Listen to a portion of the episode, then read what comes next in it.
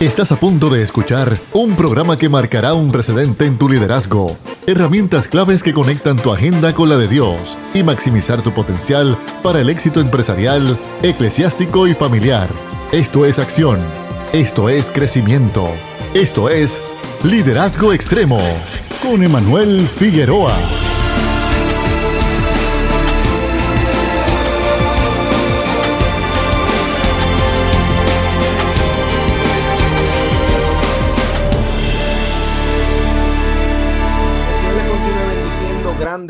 Acaba de comenzar tu programa Liderazgo Extremo. Es un programa que va dirigido a poder darte herramientas que te van a ayudar a maximizar la influencia de tu liderazgo en donde quiera que estés ejerciendo dicha influencia, sea en el campo eclesiástico, familiar o empresarial. Liderazgo Extremo está contigo para equiparte, para asistirte en esa labor que Dios ha permitido que pudieses llegar a ese lugar, para que sea bendición, para que sea de máxima efecto y producción en donde quiera que estés. Este es tu amigo Emanuel Figueroa todas las tardes de 3 a 4 a través de tu favorita Redentor 104.1 FM. Y hoy vamos a tocar un gran tema que tanto a los líderes que nos están escuchando, a los pastores, a los ministros, a los hijos y hijas de Dios que están influyendo en donde quiera que Dios los haya posicionado, hay algo que es de suma importancia, ser adoradores auténticos. Y ahora mismo, mientras nos estás escuchando, este programa está siendo transmitido ahora mismo en Facebook a través de la página Liderazgo Extremo. De la misma forma estará disponible en nuestras plataformas bajo el mismo nombre Liderazgo Extremo en YouTube y en Spotify.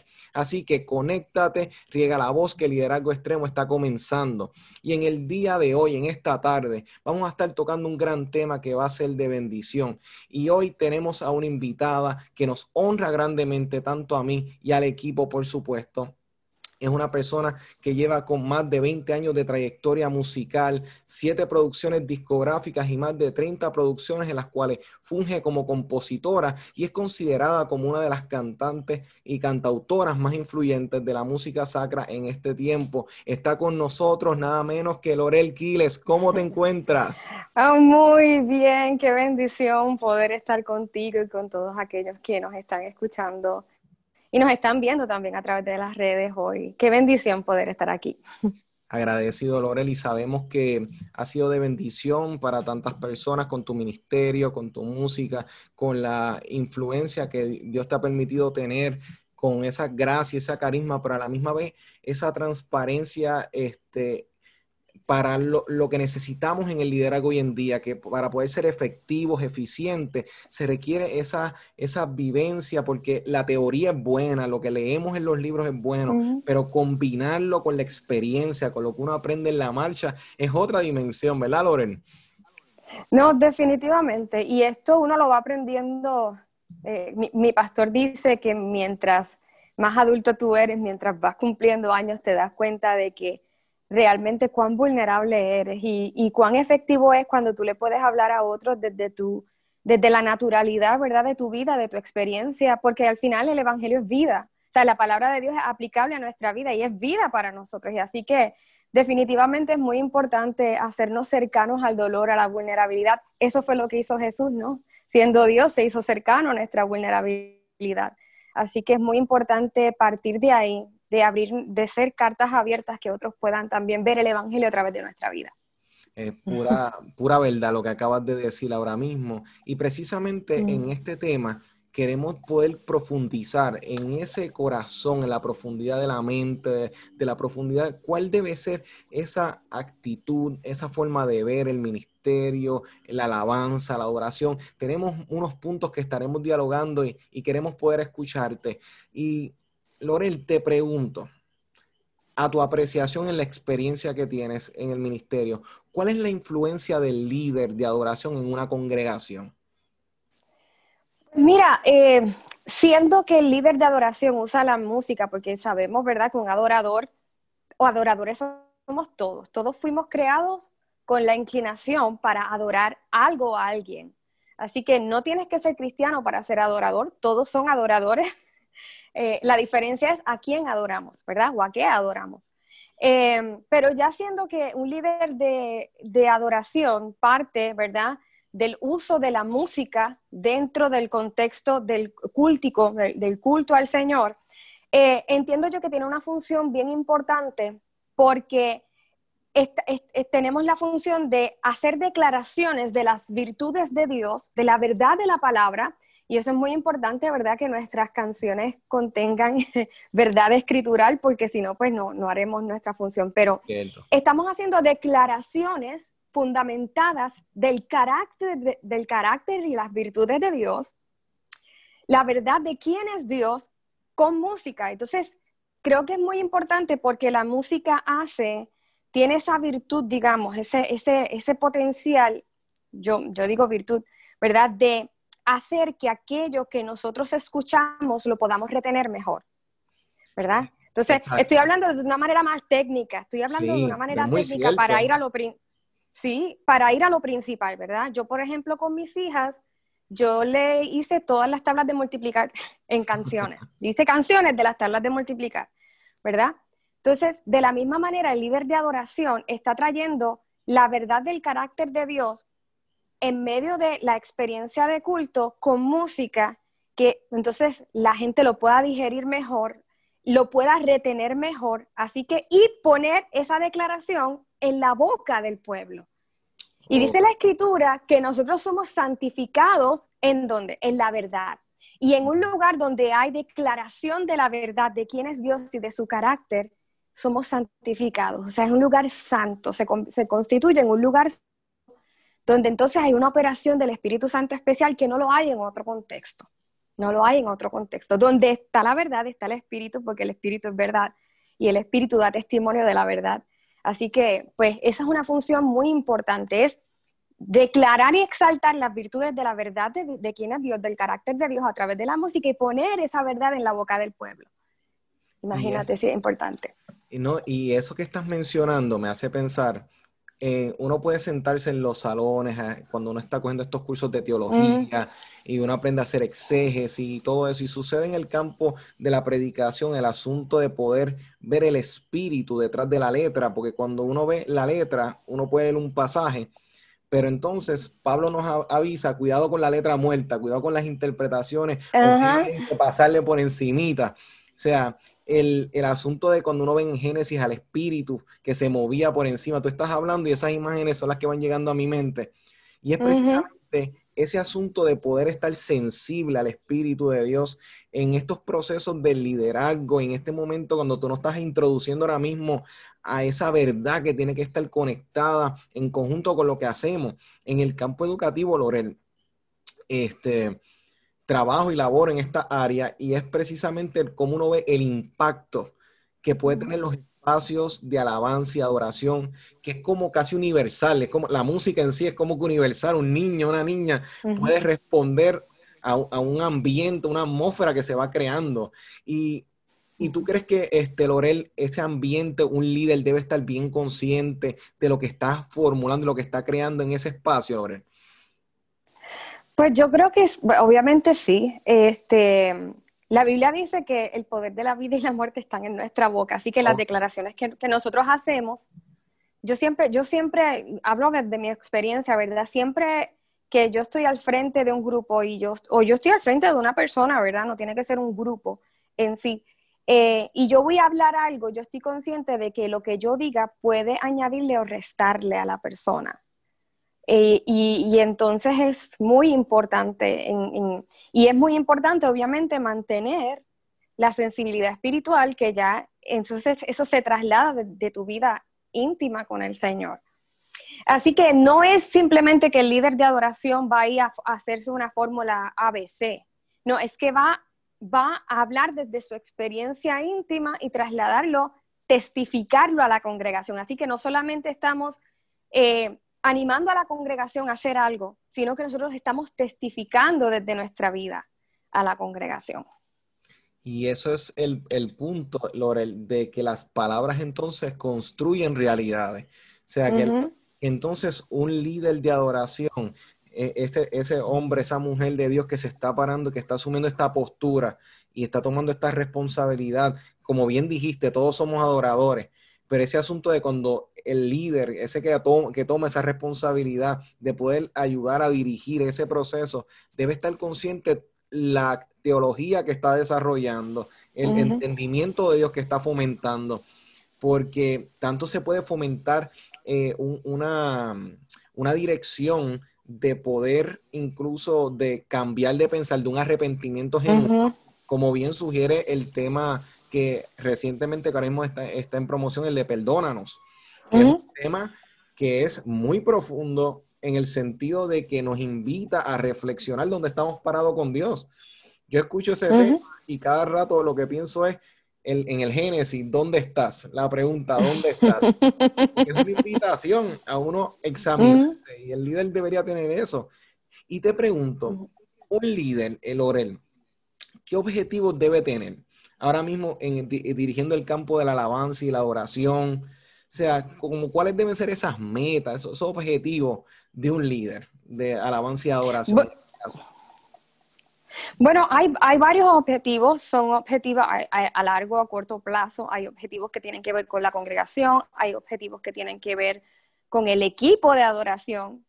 Este, si me yo te podría decir, hablar en específico del equipo de adoración, em, porque ya a nivel congregacional, pues ya estamos hablando de que eh, el objetivo del líder es apuntar a Dios, apuntar al carácter de Dios, y, de alguna manera animar al, pueblo a, es como decir, voy a recordarte quién es Dios, no te olvides de quién es Dios. Lo que nosotros hacemos es eso, recordarle a la gente quién es Dios y animarlos a exaltar a Dios también, ¿verdad? Esa, esa es la parte que nos toca a nosotros. Ahora, con el equipo de adoración, por ejemplo, eh, yo tengo, yo voy a contarlo así con una experiencia. Yo recuerdo que cuando eh, el pastor me invita a ser parte porque el líder de adoración en ese momento se fue de viaje, se fue a trabajar a otro estado, y entonces yo estoy llegando recién a la iglesia, el pastor ya y, yo nos conocíamos hace un tiempito, y él me dice, Lorel, necesito que me ayudes, necesito que me ayudes en lo que el otro, el, el otro regresa, ¿verdad? De su tiempo de trabajo allá. Eh, pero resulta que me quedé al final.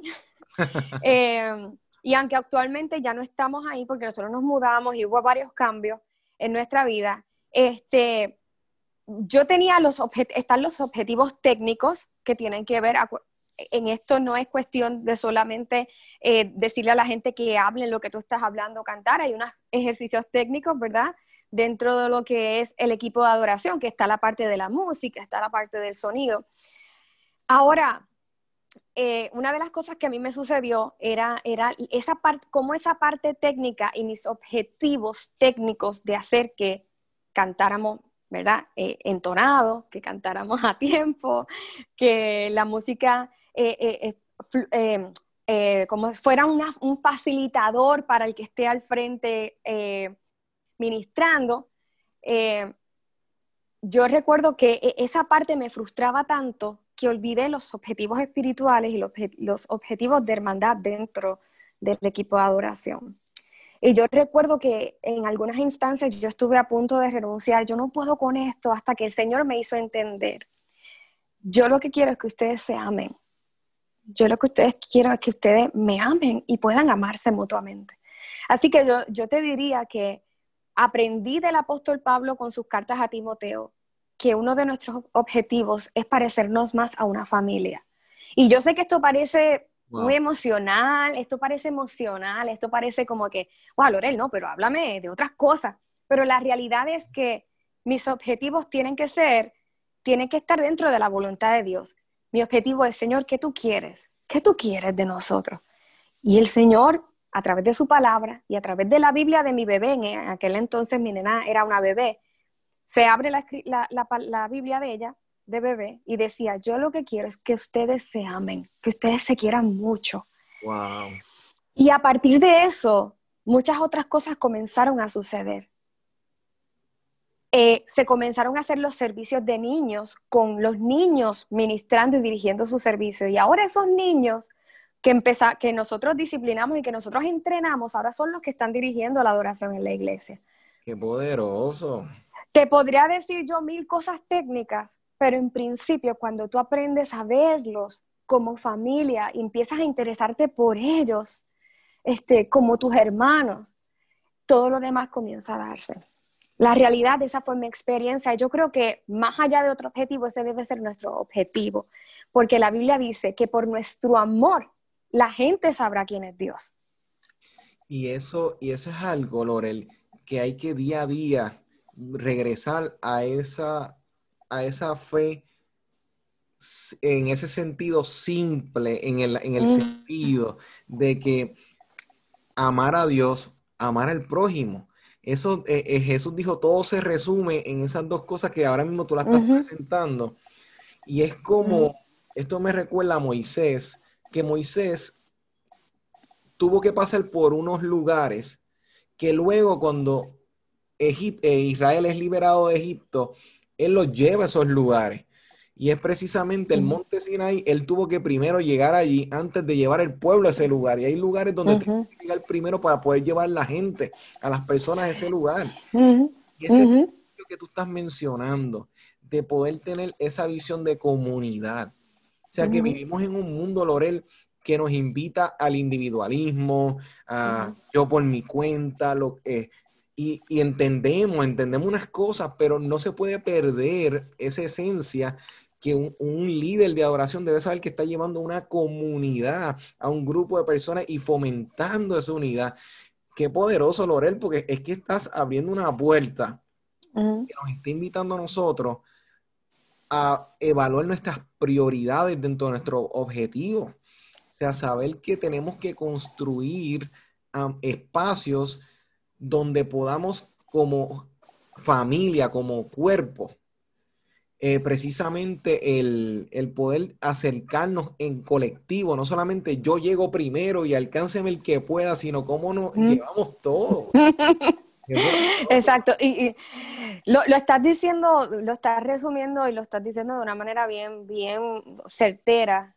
Eh, yo eh, siempre digo que a veces nosotros nos fijamos unos objetivos y que son necesarios en la vida, porque uno tiene que cifrarse metas, pero sin eh, dejar de un lado lo que Dios nos ha pedido.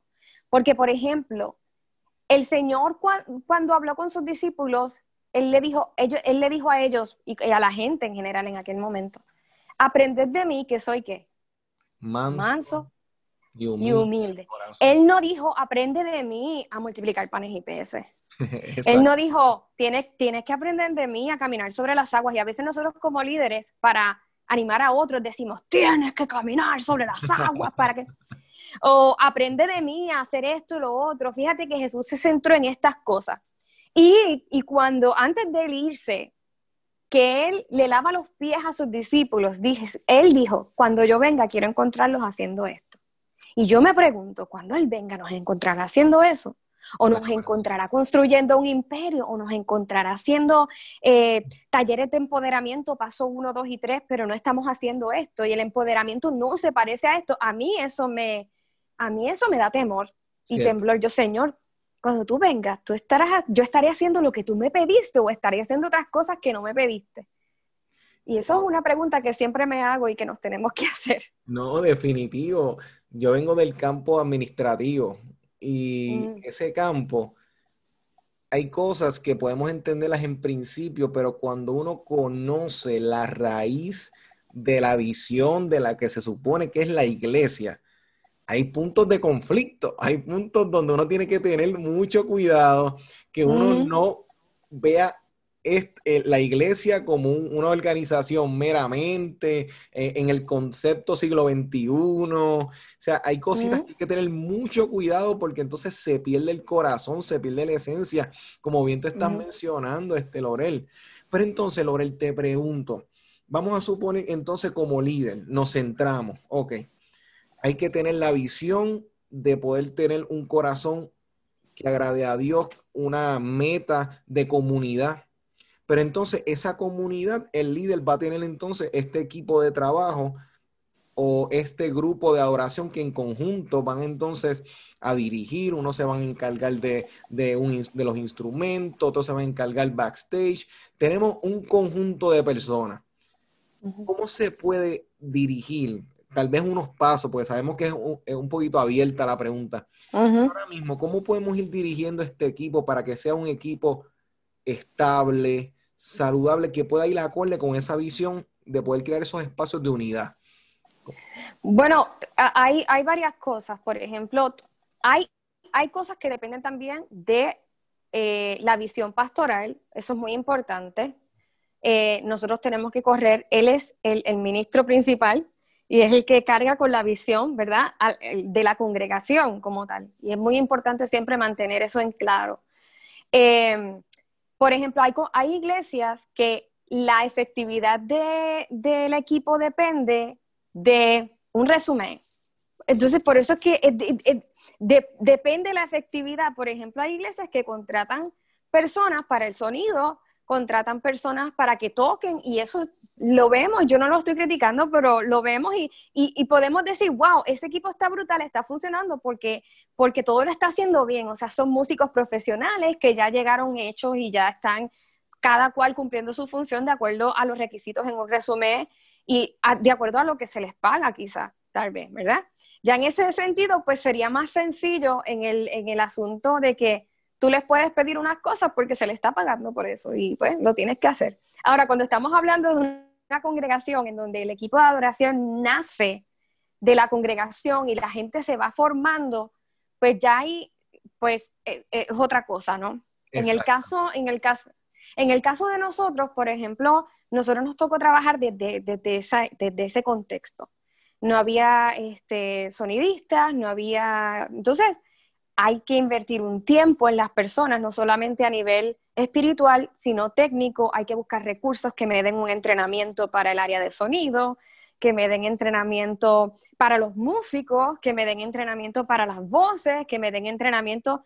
Eh, inclusive a veces nosotros nos teníamos que encargar de lo que es el cuidado de, niños en, los ensayos, cómo se corre un ensayo, sea, hay, tantos aspectos, ¿verdad?, dentro de lo que es el, levantar y quizás em, supervisar un equipo de adoración, eh, el, tú identificar prospectos para ser líderes, este, es bien importante. Así que es, de verdad todo un sistema en donde uno va aprendiendo poco a poco y, y, tanto median la preparación leyendo con conferencias de cómo nosotros podemos hacer crecer un equipo de adoración, como la sensibilidad el, corazón pastoral para nosotros poder identificar. Así que yo creo que son una, son como una mezcla de, varias cosas que tienen que ir en conjunto. Eh, por ejemplo, el, discipulado escritural, como, como estábamos hablando, lo que son las, las, eh, las capacitaciones a nivel aún de, de cómo ensamblar una canción. Son tantas áreas pero yo creo que es posible cuando nosotros tenemos el corazón y el amor y hay el interés. Cuando nosotros mostramos que les amamos y ellos se ven interesados. Yo, por ejemplo, te puedo decir que no, no tuve que forzar mucho las cosas cuando aprendí a amarlos. Cuando aprendí, porque fue un proceso, porque yo quería el, el resultado. Cuando tú te enfocas más en el resultado que en la gente, generalmente el resultado se afecta. Cierto. Sí, se altera, exacto. Se altera.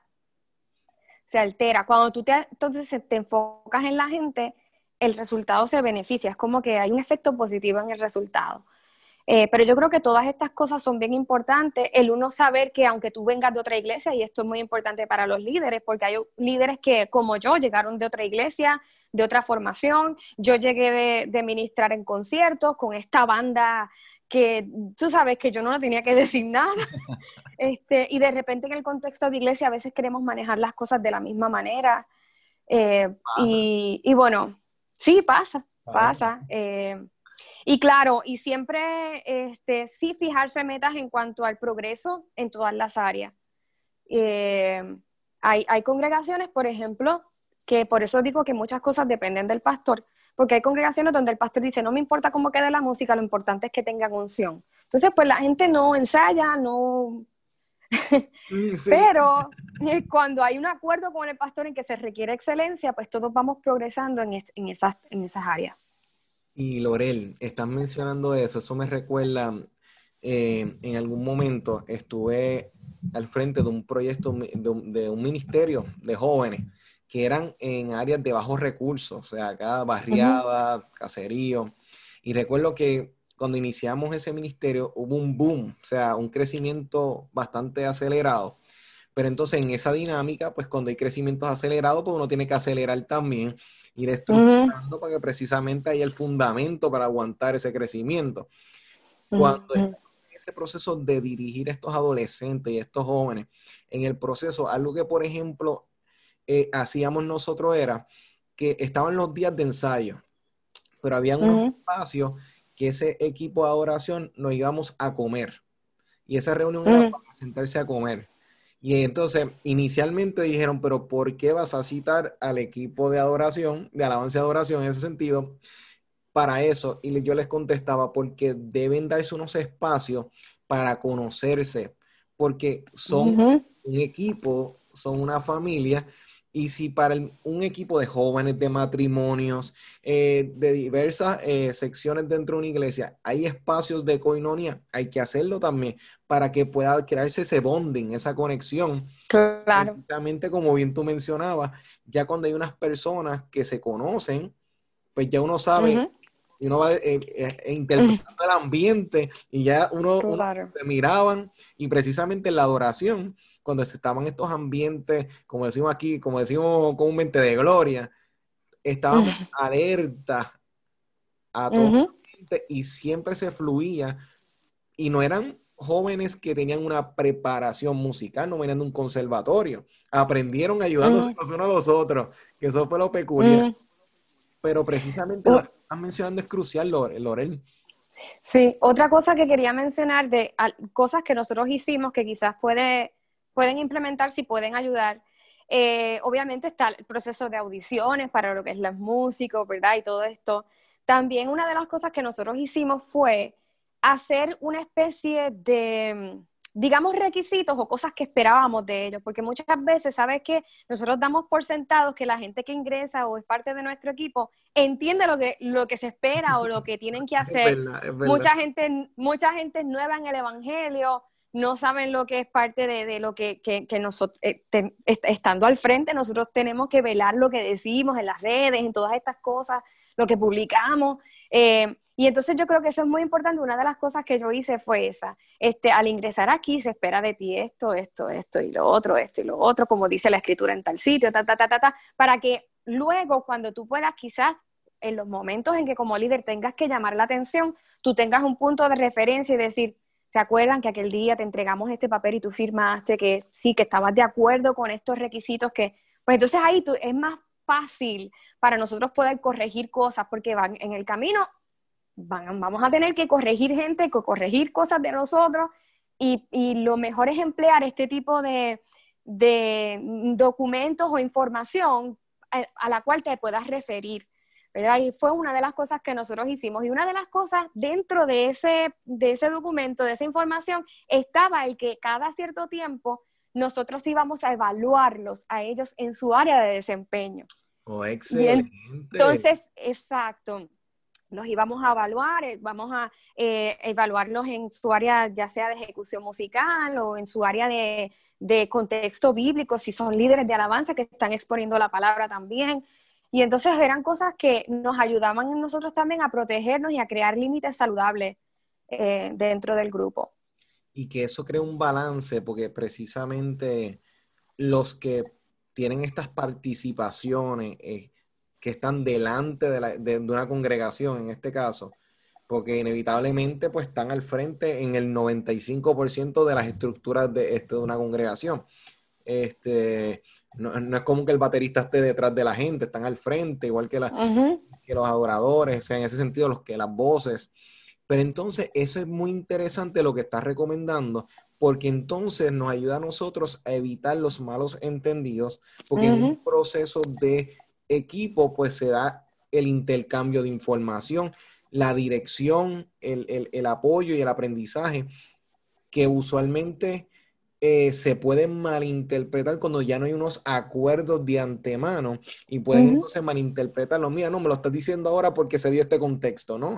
Ya había una base Exacto. inicial y de ahí partimos. O sea, y líderes que nos están escuchando, Lorena nos está dando un consejo vital y crucial que nos puede ayudar para mantener eh, la salud dentro de nuestras comunicaciones y nuestros equipos, porque entonces, precisamente, Lorel, si no se velan esas cosas, precisamente, pues entonces se puede afectar las relaciones, que es lo que no queremos. Exacto.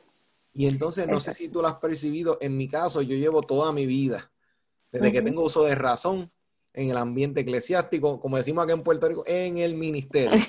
Entonces, toda mi vida en el, en, el Evangelio. Y se da de todo, se ve de diversas cosas, desde lo mejor hasta lo que puede mejorar. Y entonces, eso nos ayudaría grandemente, lo, este, porque la gente se da de cuenta si la comunicación no se está dando bien en un espacio. Claro, y entonces hay asuntos que eh, innecesariamente se llevan a un plano personal, que no era nada personal. O sea, hay asuntos que son técnicos, hay asuntos que son de lo que es los principios que nosotros como iglesia avalamos y los que no aprobamos. Eh, eh, y entonces dices, ah, lo dices porque soy yo. No, no lo digo porque aquí establece, por ejemplo, que, que, tú tienes que velar, o sea, la forma que te comportas, todas estas cosas. Y entonces eso evita que la gente tenga que agarrarse, es que tú la tienes contra mí, es que tú la, no, no, es que hay, esto fue lo que acordamos. Así que sí, son límites sanos. y que también las redes sociales están muy activas, o sea, son muy frecuentadas hoy en día. Las redes sociales llegaron para quedarse. Entonces se vuelven eh, lugares donde por, naturaleza un, adorador que está envuelto en el arte, eh, en la área musical precisamente, pues tiende a desarrollar su oído y su gusto a diversos eh, cantantes, diversos géneros, pero entonces eso abre un espacio donde si el, la figura, en este caso la persona, no tiene cuidado, empieza a compartir una serie de cosas que la congregación ve. Y entonces sería bueno pues, crear estos balances donde entienda en la persona la influencia que tiene. Y es precisamente lo que entiendo que es ese asunto del líder, entender la influencia, lo que se puede interpretar de su acción, de lo que dice, de lo que publica. O sea, que son balances como bien están mencionando. Entonces, Loren, ¿Qué resultado, o sea, qué impacto tiene este líder con, el equipo como tal, que son todos adoradores, cuando este equipo está en comunicación, cuando están alineados con el deseo de Dios, con, el, con, la, con la visión pastoral? ¿Qué se puede esperar en una congregación? ¿Qué efecto se da? ¿Y cómo ayuda a la iglesia en su crecimiento o en su desarrollo?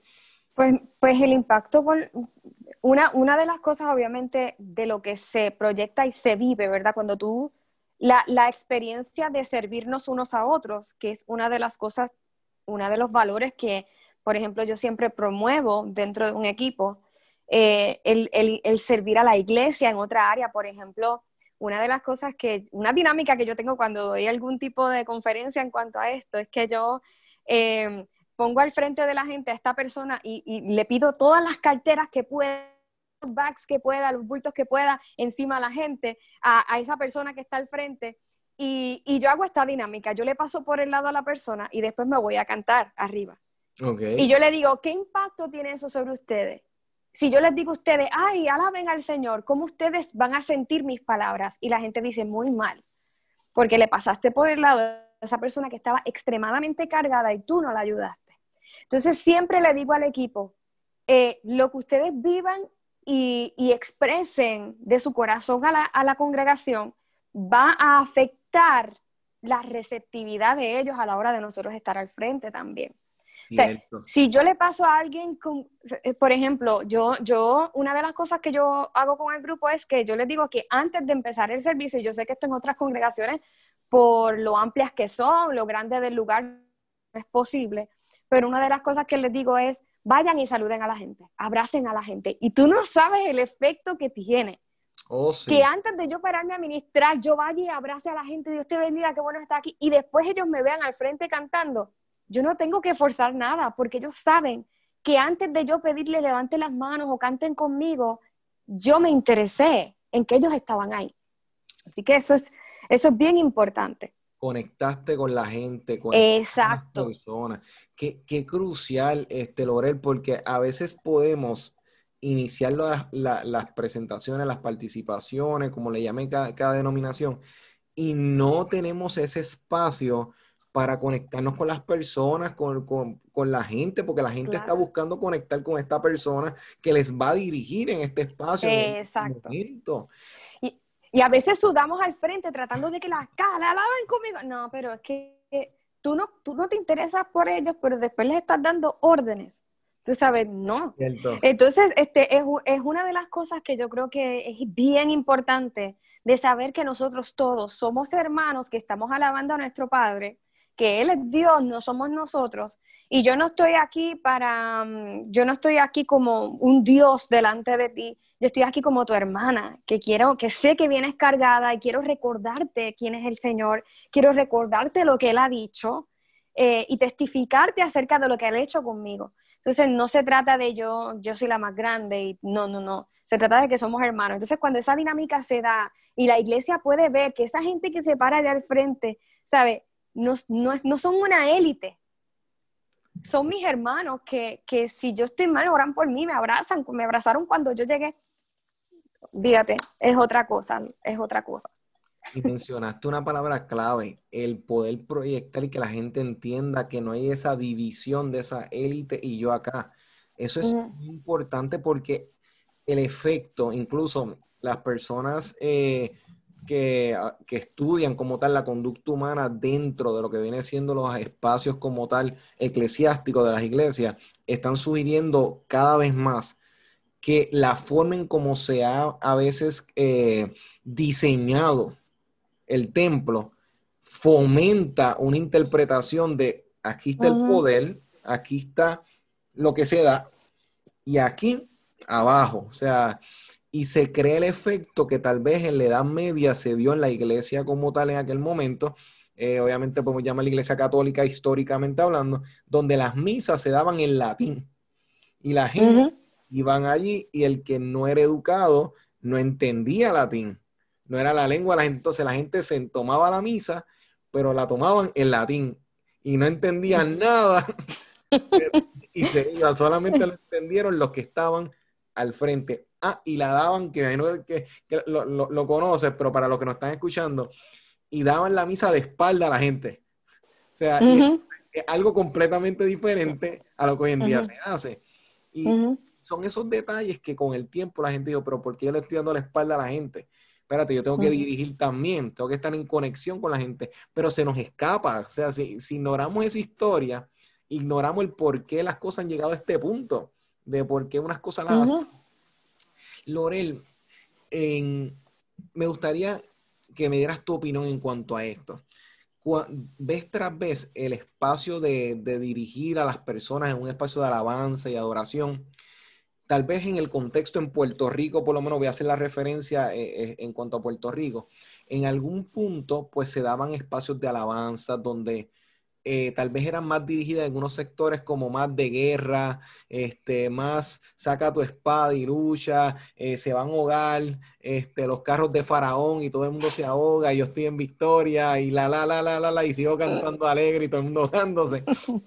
Sí, porque son contextos que, no, que a veces cuando los analizamos estamos cantando. te, pregunto, yo voy a los salmos y es algo que, que, aprovecho, que parte de tu línea, de lo que tú expones en la alabanza y en la adoración, es precisamente ese espacio de vulnerabilidad delante de Dios. Cuando hay una urgencia, cuando hay una necesidad, cuando necesitamos replantear, no todo es, está todo aquí firme, fijo, sino que sí, podemos estar en victoria, pero hay que velar unas cosas para que mantengamos un ritmo. Cuando voy a los salmos, y aquí es la pregunta, cuando yo voy a los salmos, yo veo las personas que componen canciones expresando sus sentimientos, sus dolores, sus alegrías, sus frustraciones.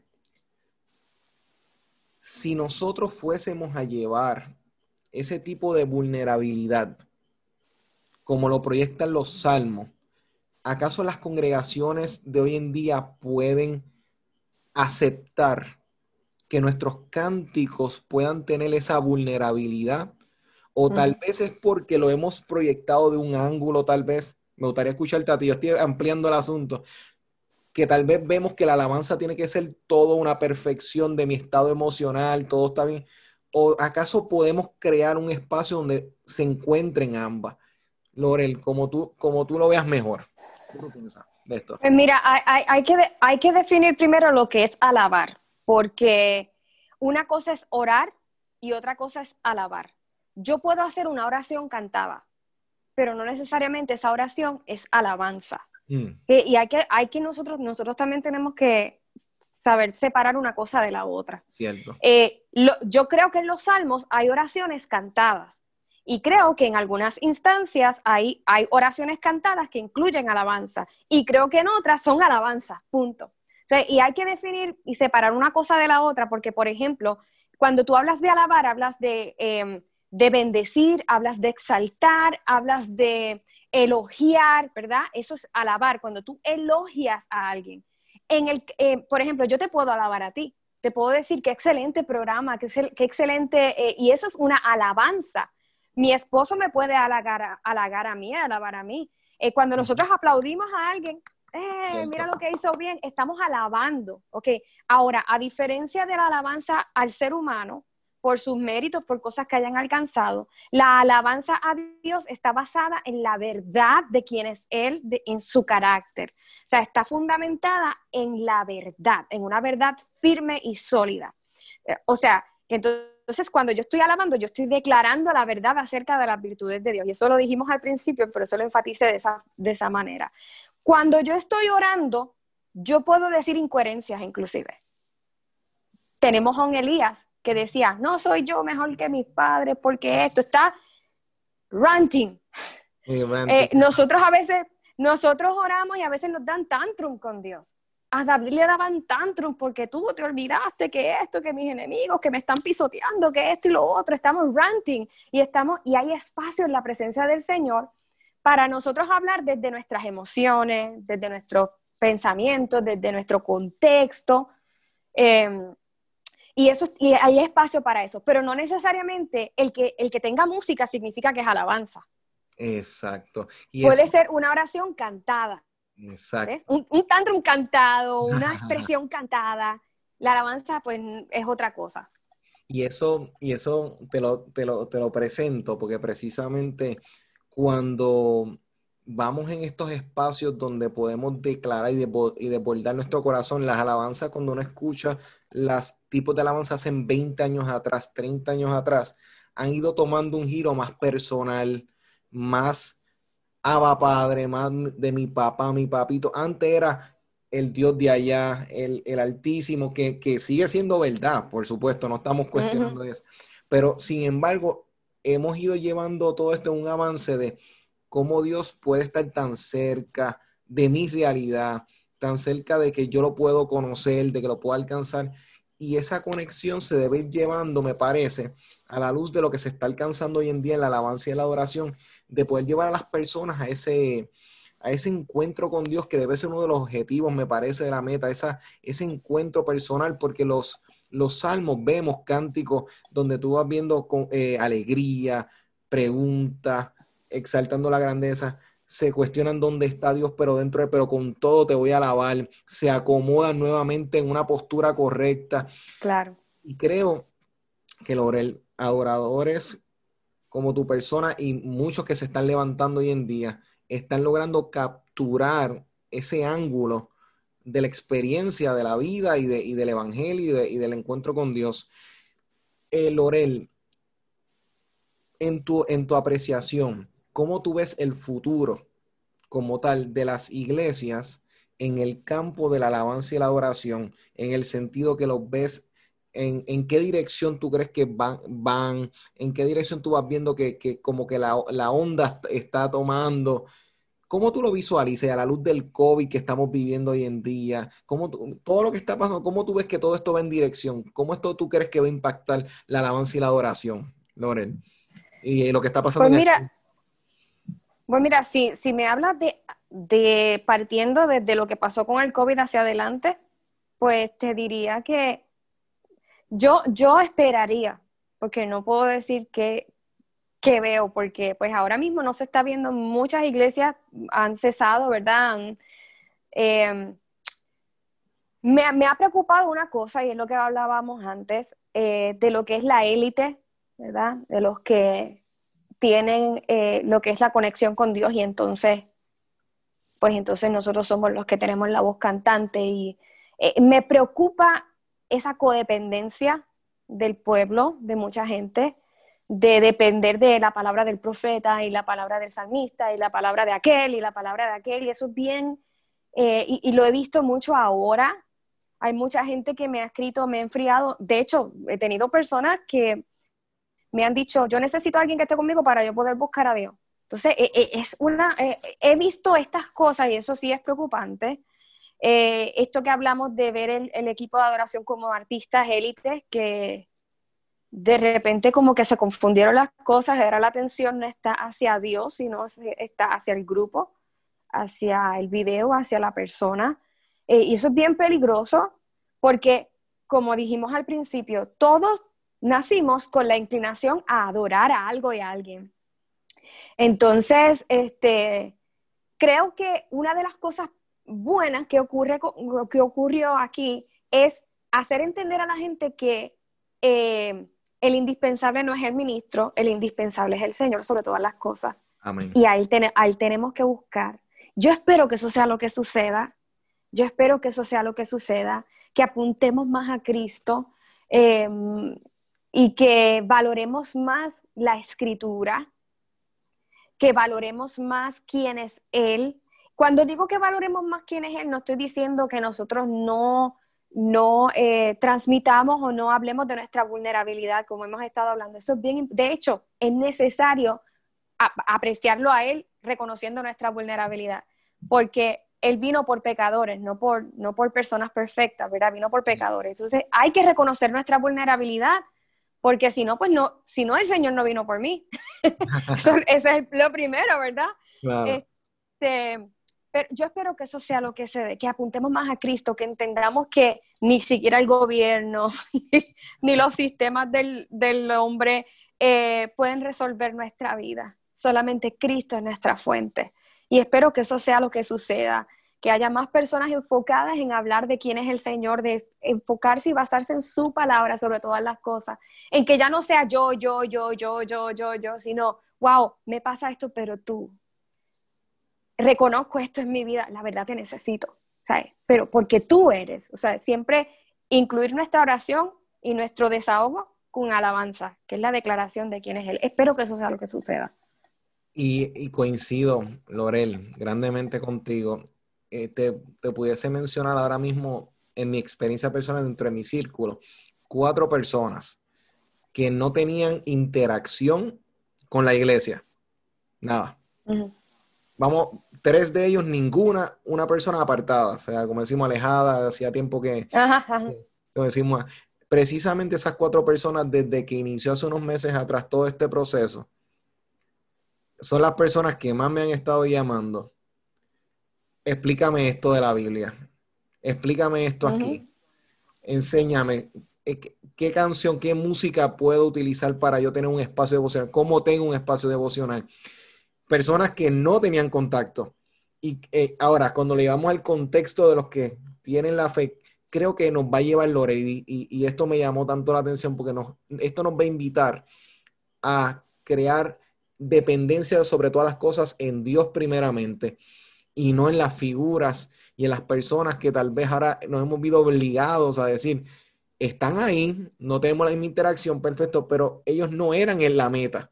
Ellos son canales claro que sí, pero la meta Dios y, creo que lo que acabas de decir es algo que los líderes de adoración deben tener presente en sus espacios sea que estén dando sus servicios o los cultos, como dependiendo de cómo lo llamen en su área, a través del live, a través de una congregación presencial, don, como sea. Lo que Lorel nos está diciendo es clave. Apuntemos a las personas a Dios sobre todas las cosas y llevémoslos en esa experiencia, Lorel. El tiempo avanzado y te digo que esta conversación ha sido tan gratificante y tan edificante. ¿Algún consejo final? que le puedas dejar a las personas que quieren buscar día a día ser adoradores genuinos, adoradores que realmente quieren dar lo mejor de ellos para Dios, dar lo mejor para poder aportar a una comunidad. ¿Qué consejo les puedes dar? Claro, eh, recordar lo que el Señor le dijo a aquella samaritana. Dios lo que busca son adoradores en espíritu y en verdad. Y esto es bien importante porque Dentro de la conversación se dieron varios temas, la temática del pozo de Jacob, la historia, ¿verdad? La temática del sistema religioso, ¿dónde es que hay que adorar aquí o allá? ¿Cuáles son las canciones, las de Hilson, las de aquel, las de acá? en esa conversación se dio todo ese tipo de temática, ¿verdad? Este, ¿Con qué vas a sacar agua? ¿Cuáles son mi, ¿Cuál es mi potencial? ¿Cuál es el tuyo? ¿Cuál es el mío? ¿Cuáles son tus dones? ¿Cuáles son los míos? Pero al final Jesús le dice, mira, aquí no es cuestión ni el dónde, ni el cómo, ni si Jerusalén, no, no a mí me interesa la persona, que, la, que me amen, que me busquen en espíritu y en verdad. Al final, lo que Dios está deseándote es a ti, más que el ministerio, porque ella le trajo hasta esa parte religiosa, ¿no? Los judíos dicen esto, pero nosotros esto. ¿Qué, cómo es el ministerio? ¿Cómo se debe ejercer? A Jesús lo que más le interesa no es el ministerio, somos nosotros, eres tú con Él. Y ese es el consejo que yo doy porque en de eso sale y nace todo lo demás. Poderoso. Así que los líderes, Loren nos acaba de recordar a nosotros que el Padre está buscando adoradores en espíritu y en verdad. Y si somos ah, este, líderes que podemos dirigir a las personas ese tipo de relación con Dios, de verdad que vamos a tener iglesias más saludables, más robustas y más firmes en este tiempo. Lorel, muchas gracias. Tenemos tantas personas que, que se conectan, personas que van a escuchar este programa y posiblemente en este momento, como bien mencionaba, hay personas que sienten que todo lo que está pasando los ha abrumado, están cargados, están cargadas en todo el proceso.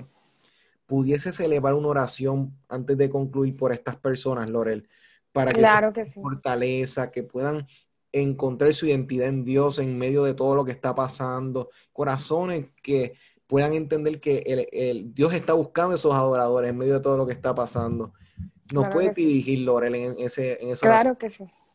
Padre, te damos las gracias por Jesús, porque Él es el autor y el consumador de la fe. Él empezó y terminó esto para que nosotros podamos estar tranquilos. El camino que nos resta, Señor, por delante, está asegurado porque tú lo caminaste y por eso de tu mano y fundamentados en ti podemos estar completamente seguros. Yo te pido en el nombre de Jesús, oh Padre, que esta, esta verdad sea afirmada en el corazón de mis hermanos, Señor. Sabemos que, como dice tu palabra, en el mundo vamos a tener aflicciones, pero tú has vencido al mundo. Padre, estamos conscientes de que nos da ansiedad, de que también tememos. En muchas ocasiones tus discípulos pidieron oraciones para que ellos pudieran predicar con denuedo porque tenían miedo de la persecución, tenían miedo de tantas cosas. Y asimismo, por amor de tu nombre, Señor, yo oro por mis hermanos, que en medio de toda esta situación que enfrentan, Padre, recuerden lo que tú has hecho. Tú venciste la muerte y aquí radica, Señor, nuestra fe. Yo te pido que un bálsamo de paz, Señor, y de gozo sea sobre sus vidas, sabiendo, como dice tu palabra, que hay un gozo puesto por delante. Gracias, Dios mío, porque en ti no estamos desamparados. Tú entiendes mejor que nadie porque tú te hiciste cercano a nuestras aflicciones. En ti podemos confiar porque tú te hiciste cercano a nuestro dolor. Y en ti podemos confiar porque tú resucitaste. Definitivamente, grande es tu dignidad. Y por eso, Señor, te seguiremos y te amaremos hasta el fin. En el nombre de Jesús. Amén. Amén y amén. Lorel, gracias de parte del, equipo de liderazgo extremo por estar hoy con nosotros. Eh, personas que quieran poder conectar con tu ministerio, seguir en las redes, ¿cómo te pueden conseguir? Sí, mira, está mi página, ¿verdad? lorelquiles.com. También me pueden conseguir en Instagram por Lorel Quiles, mi nombre, Lorel con dos L al final. Em, y también en mi página de Facebook, o sea, por ahí me pueden contactar a través del Messenger. Yo trato siempre de contestar mis mensajes, a veces es, mucho, pero tratamos, ¿verdad?, de, de, contestar. Nos gusta hablar con la gente, nos gusta escuchar su historia. Es, es lindo poder conectar con el pueblo del Señor, así que estamos para servir. Agradecidos, Lorel, y le, te agradecemos y le exhortamos, amigos y amigas, líderes, sigan este ministerio que es de tanta bendición para tantas personas y que está siendo tan relevante en este tiempo, con una dirección y una visión clara para la vida de cada uno de nosotros. Así que, Lorel, muchas gracias y le recordamos a las personas que nos están este, sintonizando. Estamos todos los sábados de 3 a 4 a través de tu favorita Redentor 104.1 FM. Este programa va a estar disponible en las páginas, en las redes. Nos puedes conseguir bajo el mismo nombre Liderazgo Extremo para que puedan disfrutar de este programa junto a Lorel Quiles. Así que nos vemos el próximo sábado. Esto es Liderazgo Extremo. Este fue tu programa, Liderazgo Extremo. Recuerda sintonizarnos todos los sábados de 3 a 4 de la tarde y síguenos en nuestras redes por Liderazgo Extremo.